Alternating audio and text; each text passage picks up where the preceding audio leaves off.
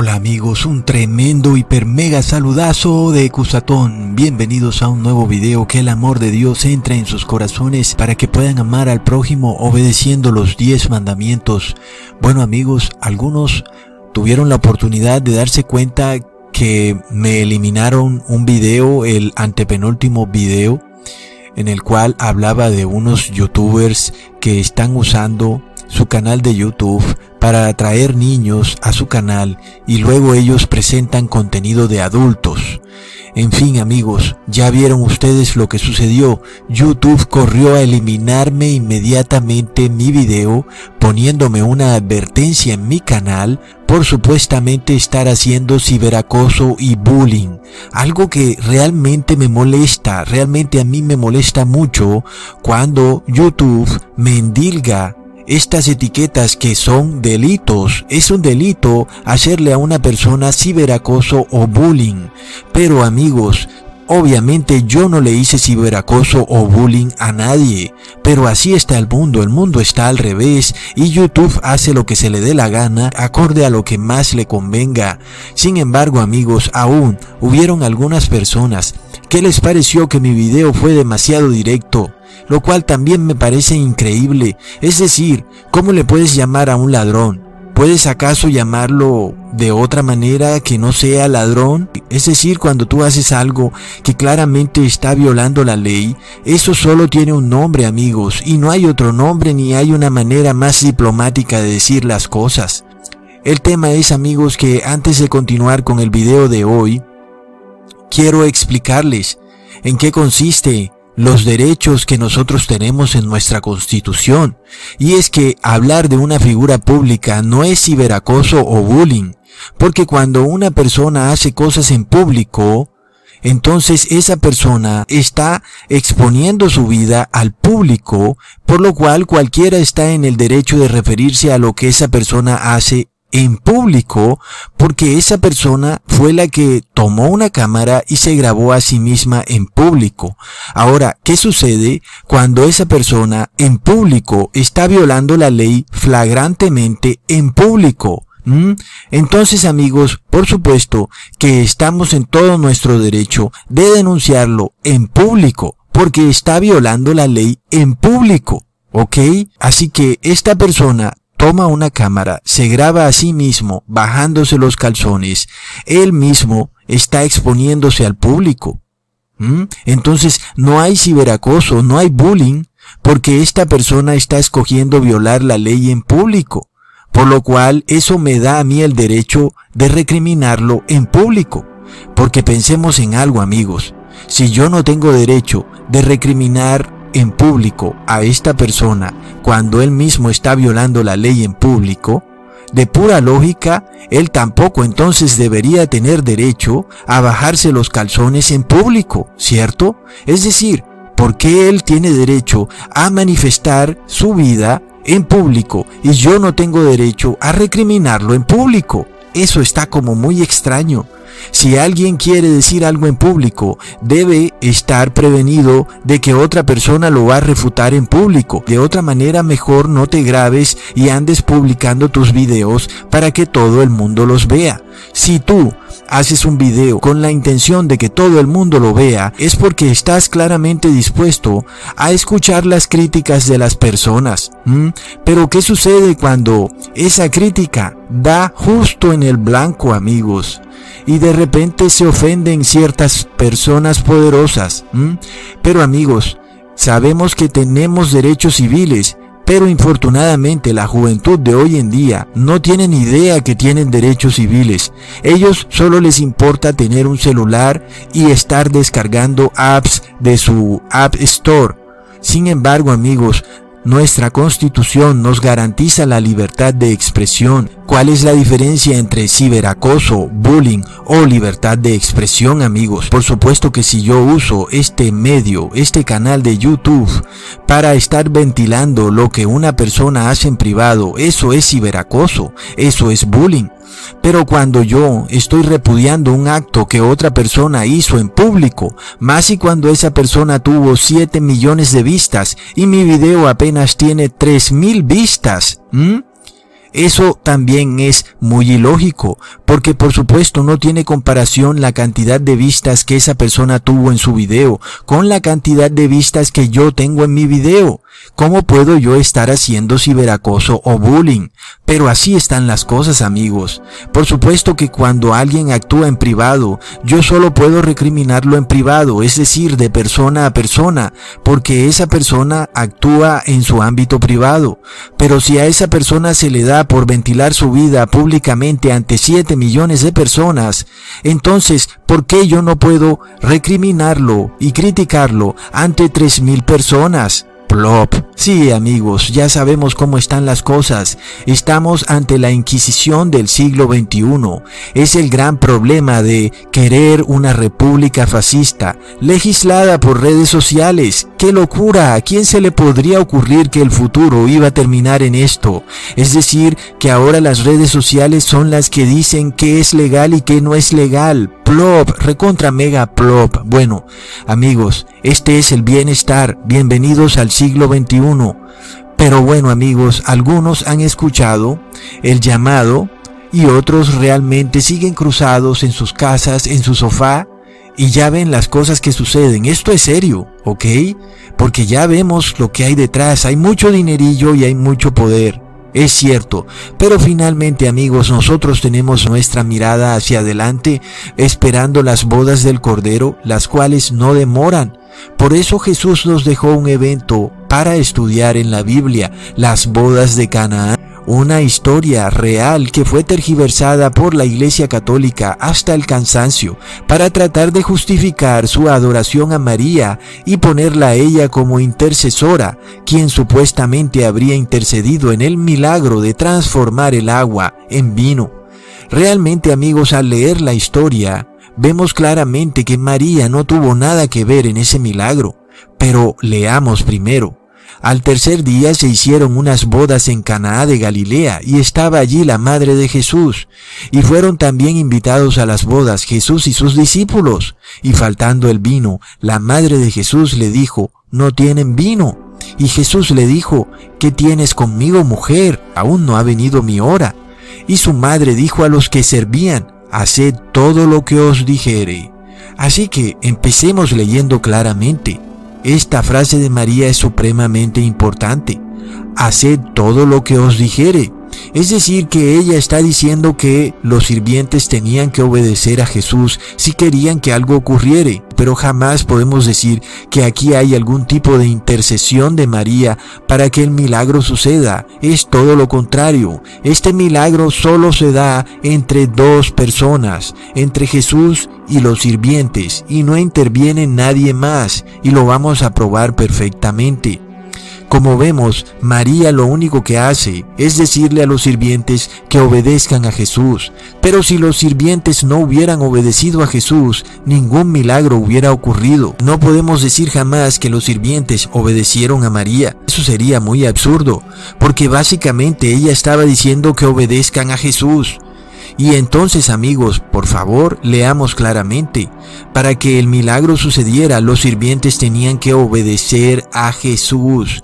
Eso es muy distinto a lo que la Virgen María de la Iglesia Católica anda proclamando, la cual además sabemos que no es la misma María que descansa en su tumba esperando la resurrección, pues la Virgen María de la Iglesia Católica anda diciendo cada vez que se aparece que debemos obedecerla a ella y que debemos obedecer sus órdenes, pues ella actúa como una matrona, yendo en contra del orden establecido por Dios, en el cual recordemos que el hombre es cabeza del hogar y es quien da las órdenes, así no les guste a muchas feministas, así que por supuesto la Virgen María es una gran feminista, sin embargo la verdadera María, Madre de Dios, no era feminista, ella actuó en base al orden establecido por Dios, en el que Jesús como hombre es quien da las órdenes, Ahora amigos, ella claramente dice obedezcan a Jesús. Por otro lado, es obvio que el milagro jamás hubiera ocurrido si los sirvientes hubieran dicho,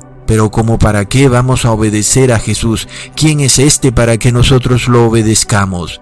Pero eso no fue lo que sucedió, gracias a Dios. Los sirvientes sí obedecieron a Jesús y ellos tuvieron fe y si no lo hubieran obedecido jamás hubiera existido el tal milagro.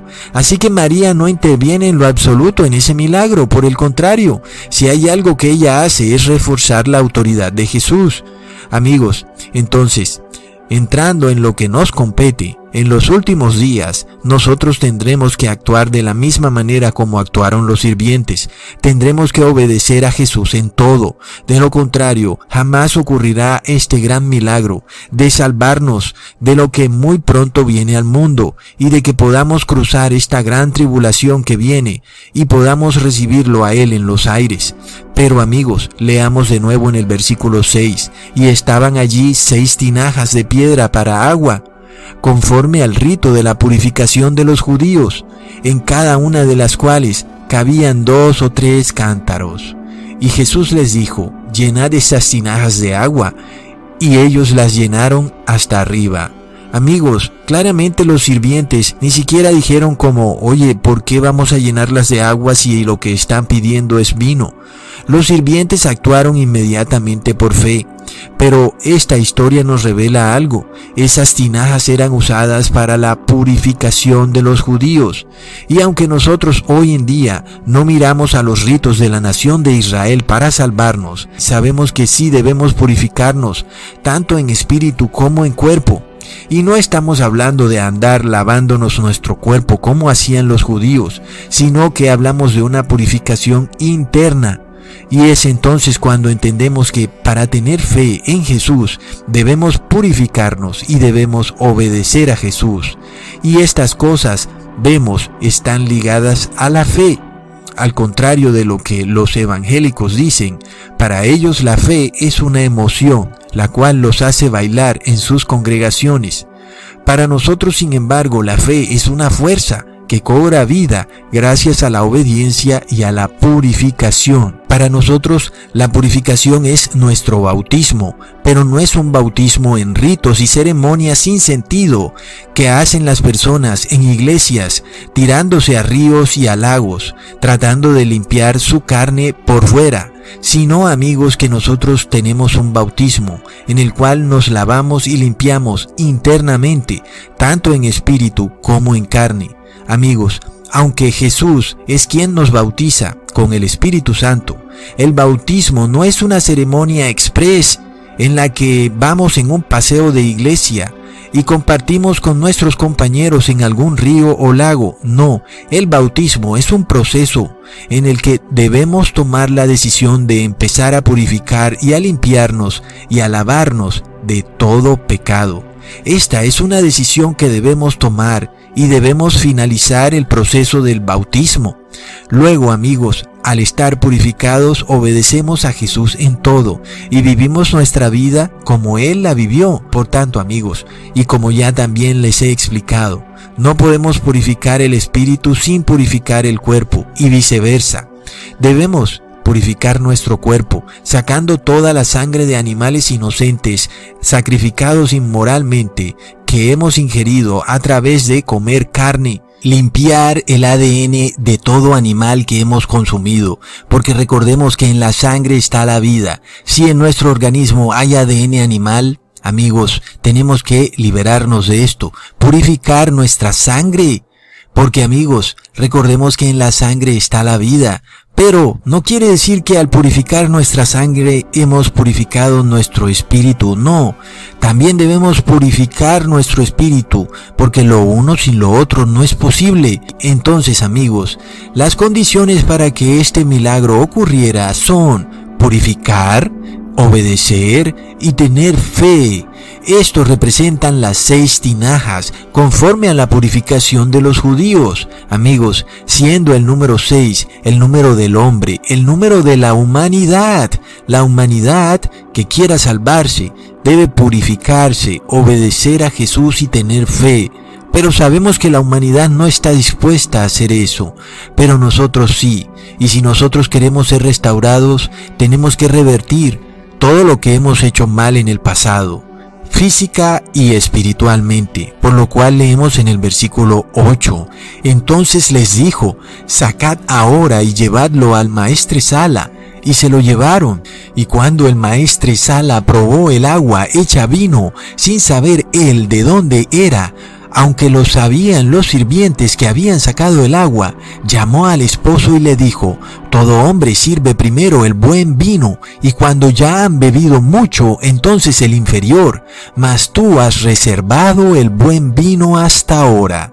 Como vemos amigos, el maestre Sala no sabía que el vino que probaba hasta hace pocos segundos era solo agua, pero los sirvientes sí lo sabían de nuevo amigos, miramos por qué este milagro solo pudo ocurrir gracias a la humildad de los sirvientes. Es decir, eran personas humildes amigos. Ustedes se imaginan a un doctor diciéndole a Jesús, pero Jesús, ¿qué te pasa? Están pidiendo vino en la reunión, no agua. ¿Acaso no escuchaste? ¿Te volviste loco? ¿Me estás pidiendo que llene estas vasijas de agua cuando el maestro Sala está pidiendo vino, Jesús? ¿Acaso eres loco? Y así son muchos religiosos fanáticos de hoy en día. Ellos simplemente no pueden escuchar algo que no sea de acuerdo a sus conceptos preconcebidos. Y amigos, es lo mismo que ellos hubieran dicho si los pondrían en la misma situación. Jesús, ¿acaso no ves que los invitados quieren es vino y es el vino el que se acabó? Ellos no están pidiendo agua. Es decir, esta gente es soberbia y Jesús no podía tener gente soberbia, por lo cual vemos claramente que el que es desobediente es soberbio, el que no obedece los diez mandamientos es soberbio, el que no obedece todo estatuto, decreto y derecho de Dios es soberbio y éste no puede tener fe.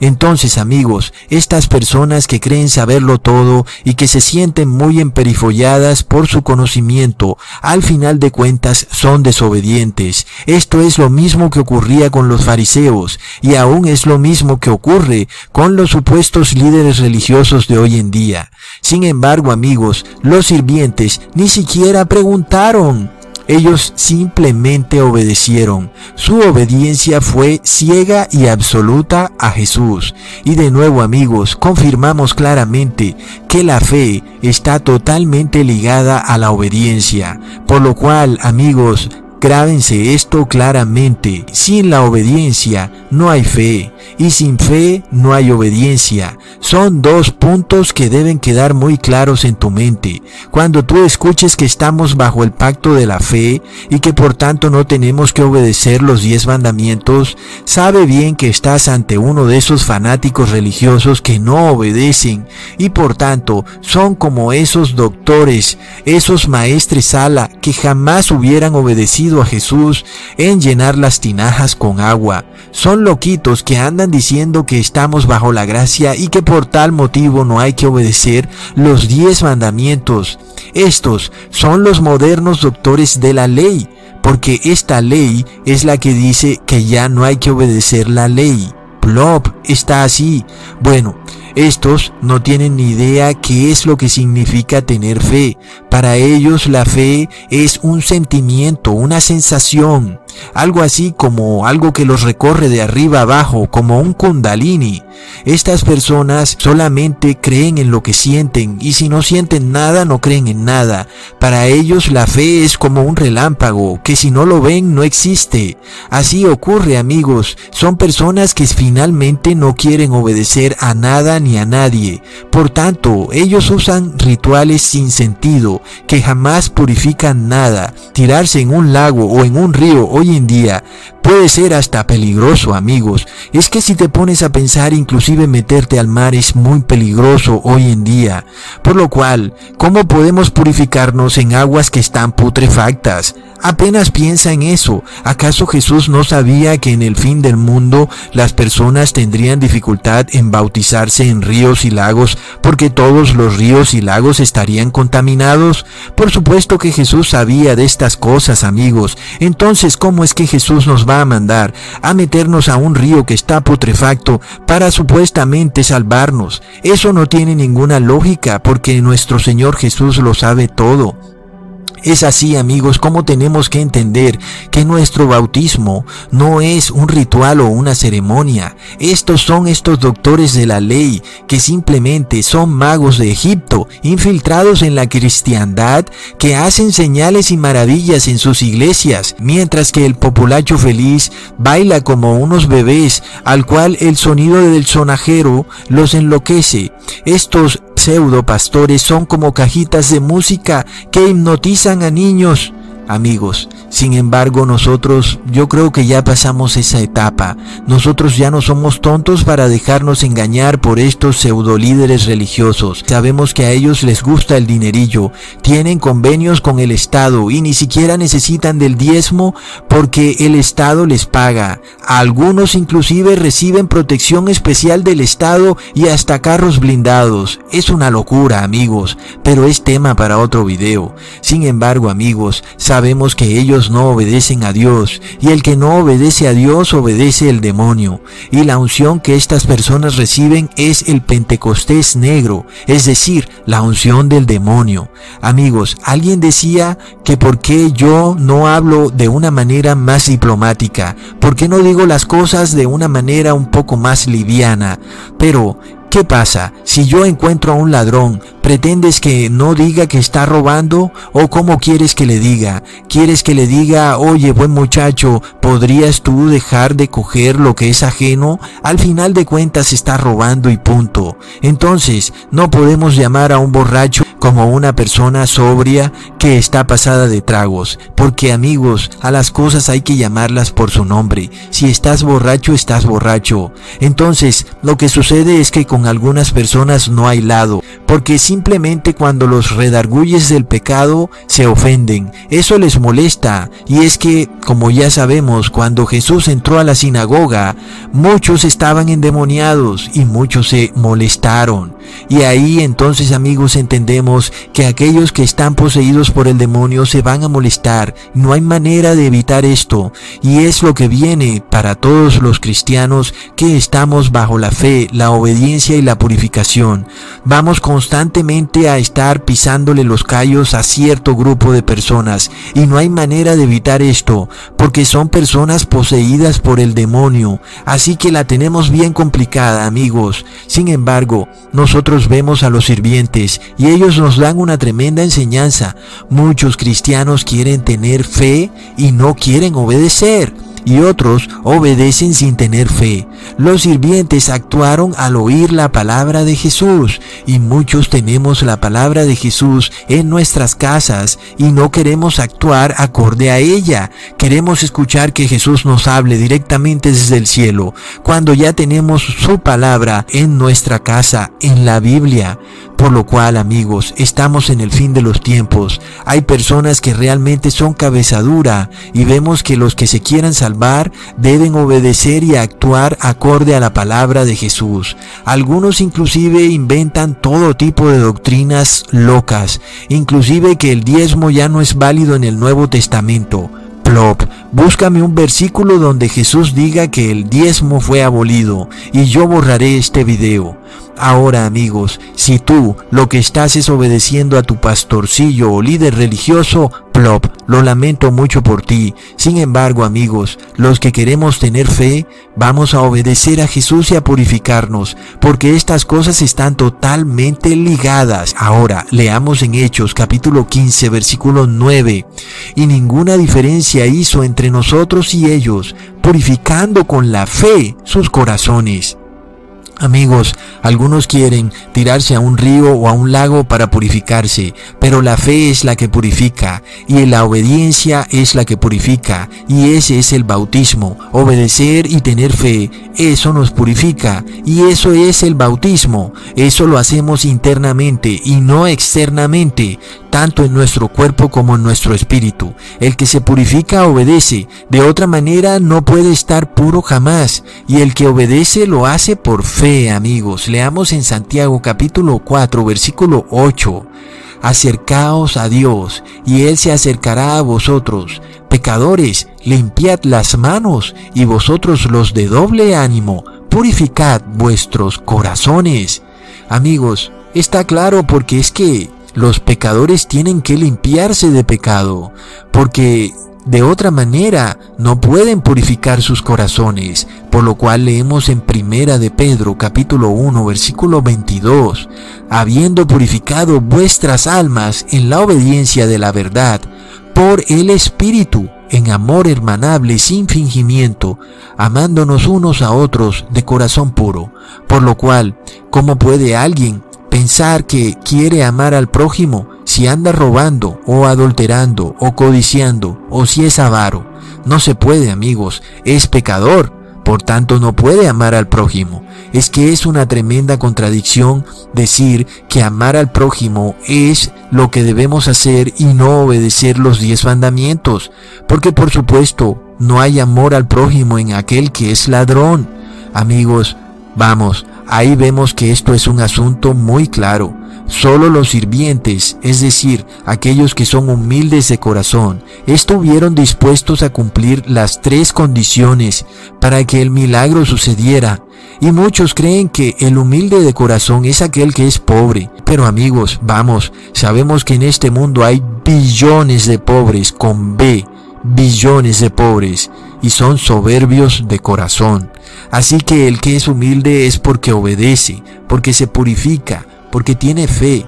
Pero aún amigos, solo los sirvientes reunieron esas tres características, por esto leemos en el versículo 9, cuando el maestre Sala probó el agua hecha vino, sin saber él de dónde era, aunque lo sabían los sirvientes que habían sacado el agua, llamó al esposo y le dijo, todo hombre sirve primero el buen vino, y cuando ya han bebido mucho, entonces el inferior, mas tú has reservado el buen vino hasta ahora. Amigos, aunque el maestre Sala no fue parte del milagro, él cuando probó el nuevo vino, pudo reconocer inmediatamente que era mejor que el anterior. Ahora pongan mucha atención amigos, porque las palabras del maestre Sala son demasiado claras. Él nos está diciendo que el vino que él probó jamás pudiera haber sido vino fermentado. Y esta es una verdad escondida por los imperios religiosos. Y es que cuando somos adoctrinados nos cuesta tanto entender la Biblia, porque hemos sido adoctrinados desde pequeños y pensamos que el vino que Jesús tomó era vino fermentado, y eso es totalmente falso. Y vemos que las palabras del maestre Sala nos lo comprueban exactamente. Porque amigos, ¿cómo pudo haber dicho el maestre Sala que el vino nuevo es mejor que el viejo? Cuando todos sabemos que en el vino fermentado es el vino viejo el que es mejor que el nuevo. Hmm, amigos, eso realmente no tenía ningún sentido. Cuando leemos nosotros la palabra vino, inmediatamente pensamos que es vino fermentado, es decir, que es alcohol, porque hemos sido adoctrinados de una manera poderosa. Sin embargo, en los tiempos bíblicos, el vino también era jugo de uva, así que no tenía que ser vino fermentado. Nosotros apenas vemos la palabra vino, inmediatamente pensamos que es alcohol. Sin embargo, amigos, la Biblia algunas veces usa la palabra vino para referirse a alcohol y otras veces para referirse a jugo de uva. Entonces, ¿Cómo podemos saber cuándo se refiere a lo uno y cuándo se refiere a lo otro? Amigos, es muy claro, Jesús jamás hubiera tomado vino fermentado, porque es alcohol y el vino fermentado contamina la mente. Y si estamos hablando de purificación, ¿cómo puede existir un vino que contamina la mente? Amigos, la misma historia no puede contradecirse. Si las seis tinajas eran conforme al rito de purificación, ¿Cómo es que esas seis tinajas ahora iban a albergar vino fermentado, el cual contamina la mente? No, amigos, el maestre Sala claramente nos dice, el vino nuevo es mejor que el viejo.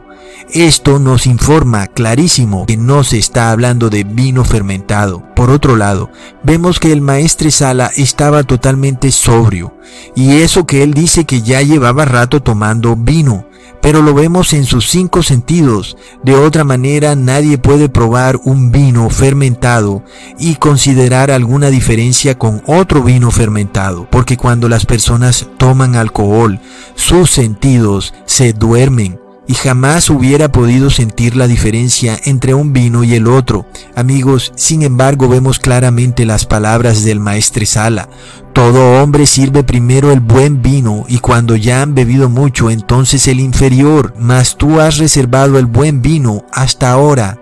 Amigos, obviamente esto no tendría ninguna lógica si habláramos de vino fermentado, porque Jesús había recién creado el vino este vino no podía ser mejor que el anterior porque estaba recién creado. Cualquiera que sepa de vino sabe que aun y cuando un vino es creado, este vino debe ser guardado por algún tiempo para que sea más añejo y supuestamente tenga mejor sabor. Sin embargo, el maestre Sala claramente nos está hablando de algo totalmente contrario.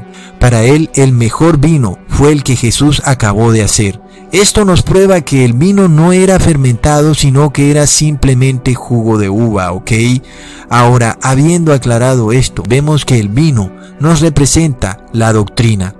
El viejo vino es el viejo pacto, la vieja doctrina, y el nuevo vino es el nuevo pacto, la nueva doctrina. Y algunos se llenan tanto de una bebida que cuando les van a ofrecer otra bebida ya no pueden tolerarla, porque están demasiado llenos. A estos yo los llamo fanáticos religiosos. Son personas que están tan atiborradas en sus doctrinas que no pueden escuchar una nueva doctrina. Generalmente son personas mayores de edad, pero también hay personas jóvenes que han caído en este problema.